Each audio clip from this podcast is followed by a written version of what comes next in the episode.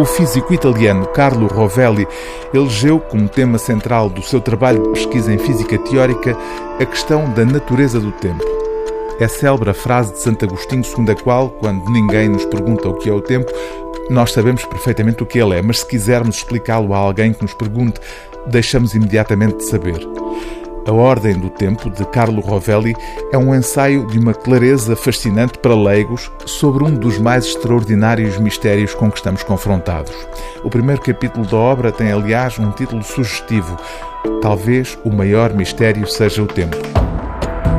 Carlo Rovelli divide o livro em três partes. Na primeira, conta-nos o que a ciência atual sabe a respeito do tempo e o modo como esse conhecimento desafia a nossa mais elementar percepção. Basta um exemplo simples. O tempo, está provado cientificamente, passa mais depressa no cimo de uma montanha e mais lentamente num vale.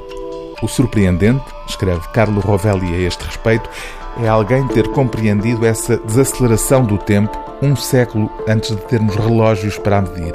Foi Einstein. Na segunda parte do livro, o físico italiano explica-nos o que é a gravidade quântica, a área da física em que trabalha e que pretende, como escreve, compreender e dar um sentido coerente a uma paisagem extrema e belíssima, o mundo sem tempo.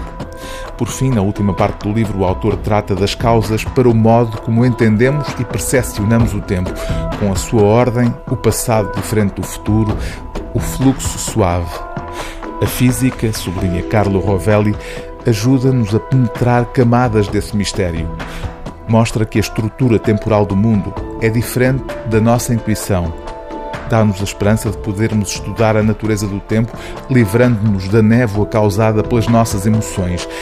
Mas ao ir em busca do tempo cada vez mais distante de nós, talvez tenhamos acabado por encontrar algo de nós mesmos, como Copérnico, que, pensando estudar os movimentos dos céus, acabou por compreender como a Terra se movia sob os seus pés. No fim, talvez a emoção do tempo não seja o ecrã de névoa que nos impede de ver a natureza objetiva do tempo. Talvez a emoção do tempo seja precisamente aquilo que o tempo é para nós. O livro do dia TSF é A Ordem do Tempo, de Carlo Rovelli, tradução de Silvana Cobucci, edição objetiva.